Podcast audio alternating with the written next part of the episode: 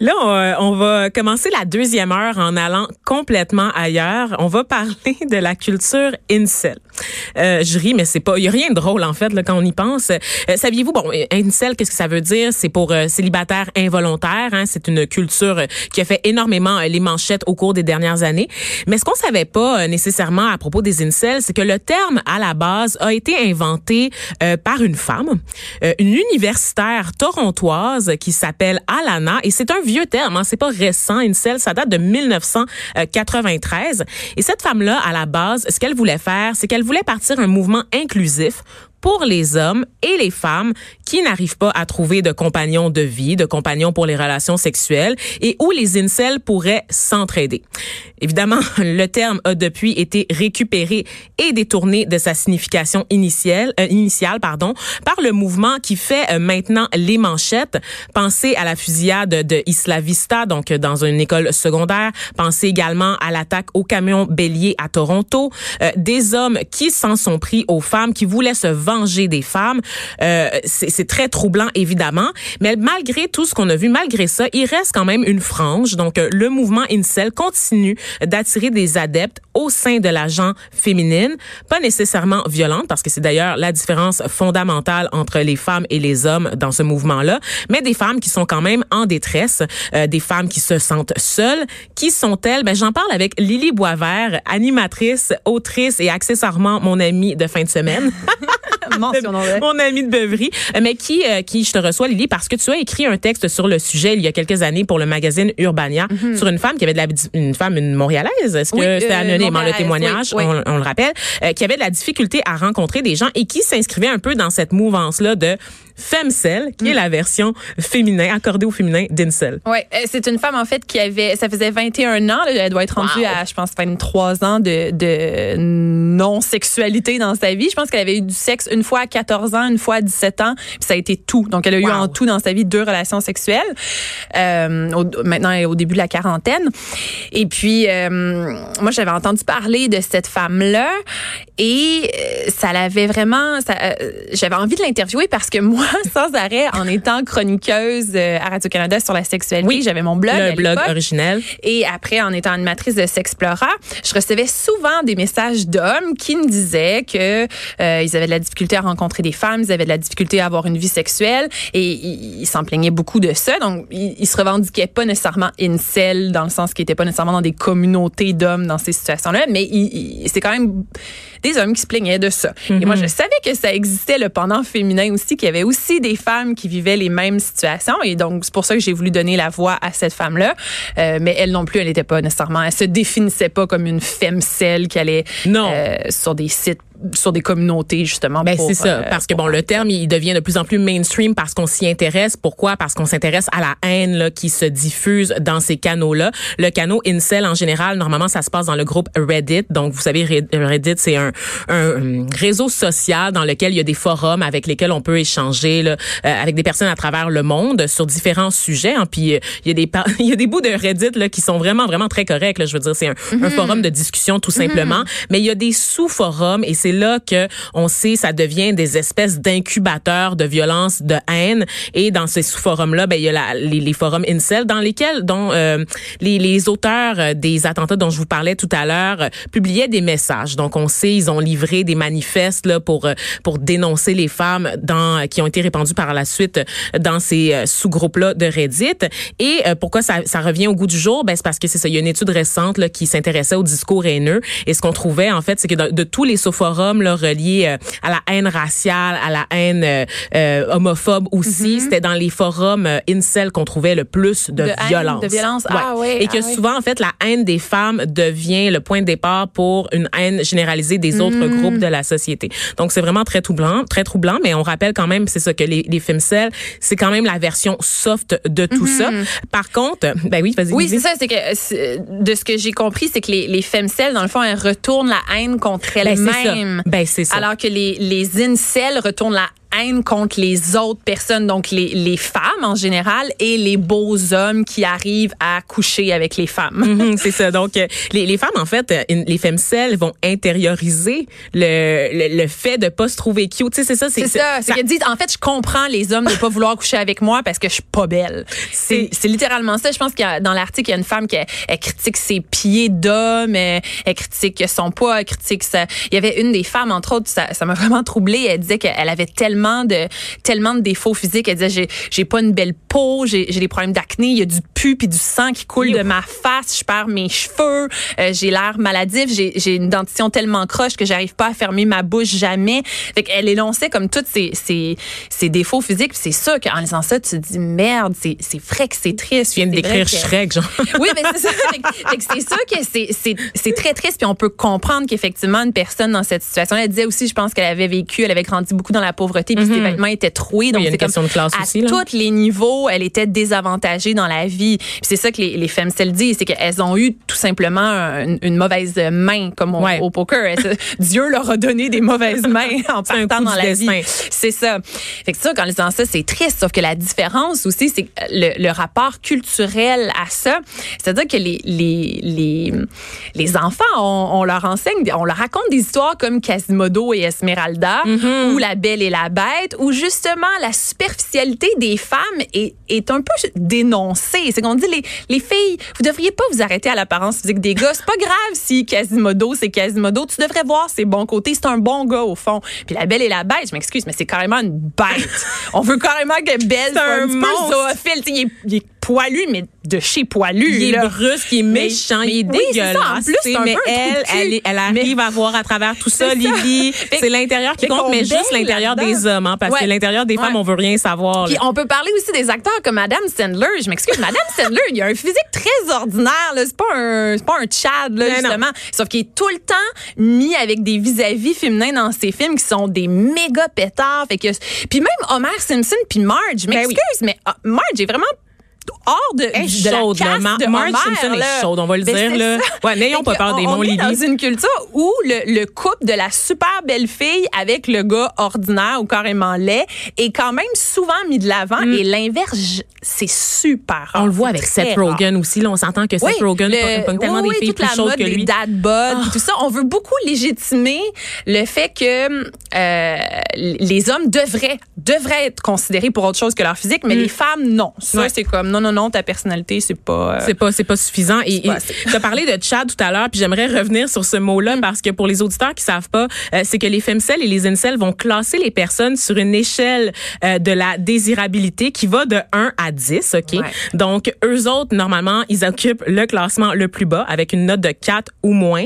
Il y a les normies qui eux se situent entre 5 et 6. Ce sont des hommes et des femmes qui sont pas sont pas ni laid ni beaux. sont juste corrects là, tu sais c'est comme avec un verre dans le nez, ça passe. Euh, il y a les Beckies qui sont des femmes avec une note de 6 ou 7. 7 pardon, elles, elles sont vraiment désirables, assez désirables. Puis en haut du classement, il y a les Stacy's, les femmes qui sont considérées les plus désirables avec une note de 8 ou plus. Et ces Stacy's-là, ben, elles restent jamais seules, en fait. Elles entretiennent une vie sexuelle avec leur pendant masculin qu'on appelle les Tchad. Donc, mm sont des hommes qui sont attirants sexuellement. Et moi, Lily, je veux savoir, dans cette échelle-là, je me situe où?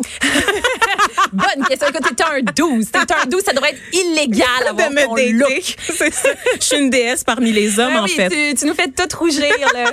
non, mais plus sérieusement, c'est quand même assez fascinant, euh, toute cette culture-là. Et ce qui est intéressant, ce qui est en fait euh, très troublant, c'est que dans leur désespoir, tu penserais qu'il y aurait une compréhension mutuelle, ouais, ben mutuelle oui, tu des mouvements. même se matcher ensemble. Ben oui, ben non, il y a aucune solidarité de genre. Les incels et les femcels sont différents. Ils vont même jusqu'à se détester, en fait. Chacun euh, se trouve pathétique, mais sans mm. jamais avoir d'empathie pour ben l'autre. Oui, c'est étonnant. Ben oui. ouais, voilà, c'est ça. Et en filigrane de tout ça, de la discussion là, sur l'apparence physique, sur la culture de, des incels, il y a la notion de misère sexuelle qui revient constamment. Et moi, là, Lily, là, ce concept-là, mm. je veux-tu assez de la misère avec?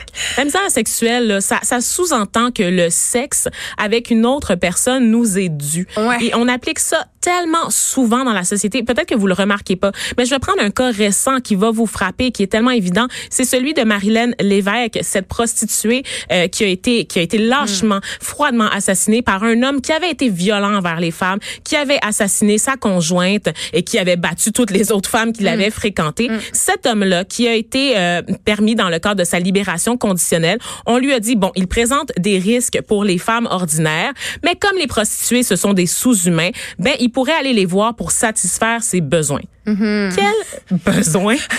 Voyons donc, qu'est-ce quel besoin est-ce que sa main et une boîte de papier mouchoir ne pouvaient pas Ben oui. combler? Moi, Ben je, pose la question à l'inverse. Si moi, j'étais une femme qui avait battu à mort mon conjoint, que j'étais passée par le système carcéral pendant 12 ans, que j'en étais ressortie, est-ce que la première chose qu'on me dirait, c'est Vanessa, me semble, ça fait longtemps. sexuels, Ben oui, on va te payer une virée au 2,81, ça fait longtemps que t'as pas touché à un homme. Mm. Pas personne dirait ça. Pourquoi est-ce qu'on prend pour acquis que la misère sexuelle d'abord est un concept valide, Mm. au-delà des personnes handicapées ou des personnes qui ont des troubles de santé mentale, des personnes en situation d'iti- d'itinérance, mais des personnes pour pour monsieur madame tout le monde. Pourquoi est-ce qu'on prend pour acquis que le concept de misère sexuelle est réel et que surtout seuls les hommes en vivent, tu sais? Mais, mais parce que historiquement, on a toujours considéré que le sexe était un besoin masculin, puis que les femmes sont un peu sur terre pour assouvir ce Mm. besoin masculin des hommes. Mais essentiellement, ce serait à ça qu'on qu'on sert, là, à être des incubateurs de, de bébés, euh, puis c'est ça qui des réceptacles des pour réceptacles à bébé, ouais, des- à pénis et à bébé. Donc, Sérieux, ce serait ça notre mission sur Terre.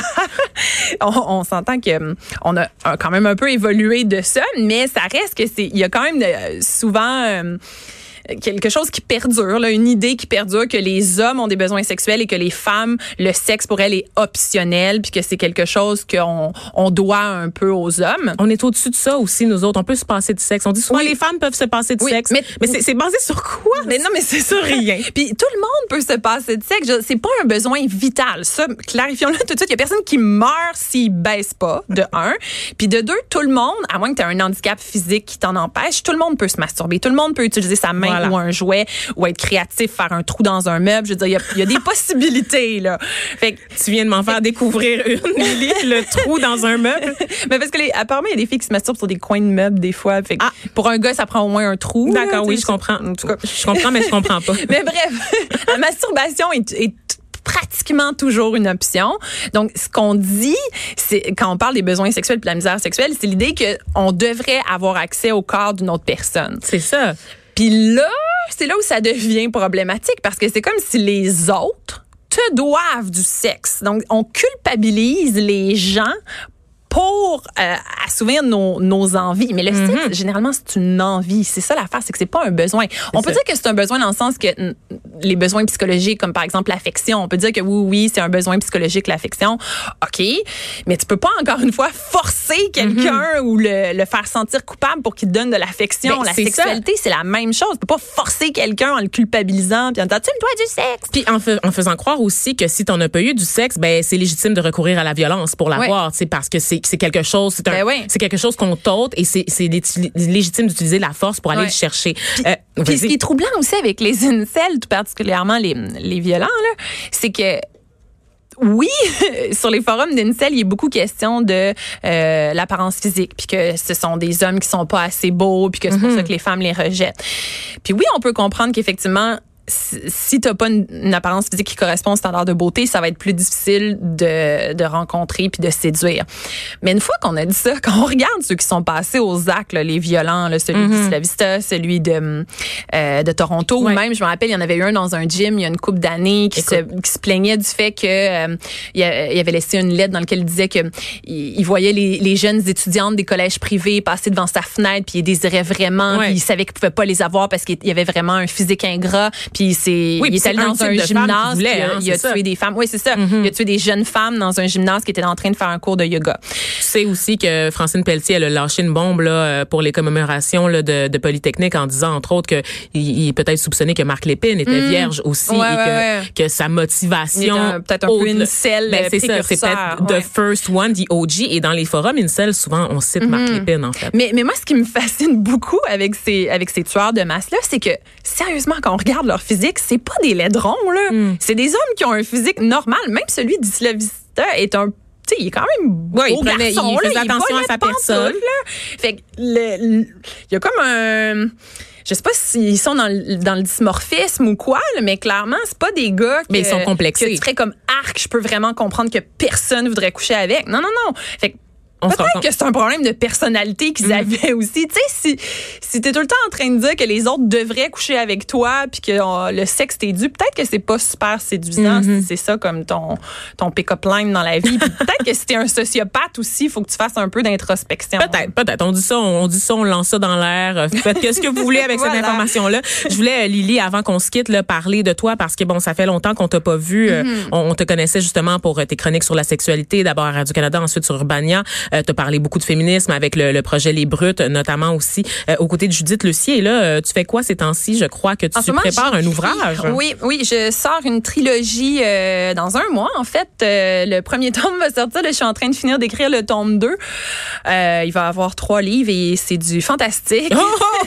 Ça s'en va je complètement. pas là. Je sais, je sais. J'ai un parcours de journaliste, mais je voulais tellement écrire de la fiction, puis je voulais écrire du fantastique, parce justement, je voulais me sortir un peu de, de l'actualité, puis je trouve des fois regarder la, politique euh, nationale ou internationale, des fois, c'était tellement décourageant. Puis là, je me suis dit, bon, je vais créer un monde à 100 Je vais partir de zéro. Puis finalement, j'ai inventé un monde euh, qui est matriarcal. Là, où c'est les femmes qui deviennent. je me suis posé beaucoup de questions. Y a des, des femcelles dans ton monde? Il n'y a pas de femcelles. Ben non, mais, euh, mais c'est clair que je me suis posé des questions parce que je me disais, je veux des personnages. Je veux quand même un livre féministe dans le sens que je veux pas un livre où les personnages féminins sont, sont tout le temps obligés de, de se battre contre le patriarcat. Mm-hmm. je me suis dit, je vais quand même les mettre dans un monde matriarcal. Fait que ça va régler le dossier, ça va régler la question, puis ils vont vraiment avoir les coups des franges pour accomplir leurs désirs, leurs ambitions, sans avoir justement le patriarcat à travers du chemin.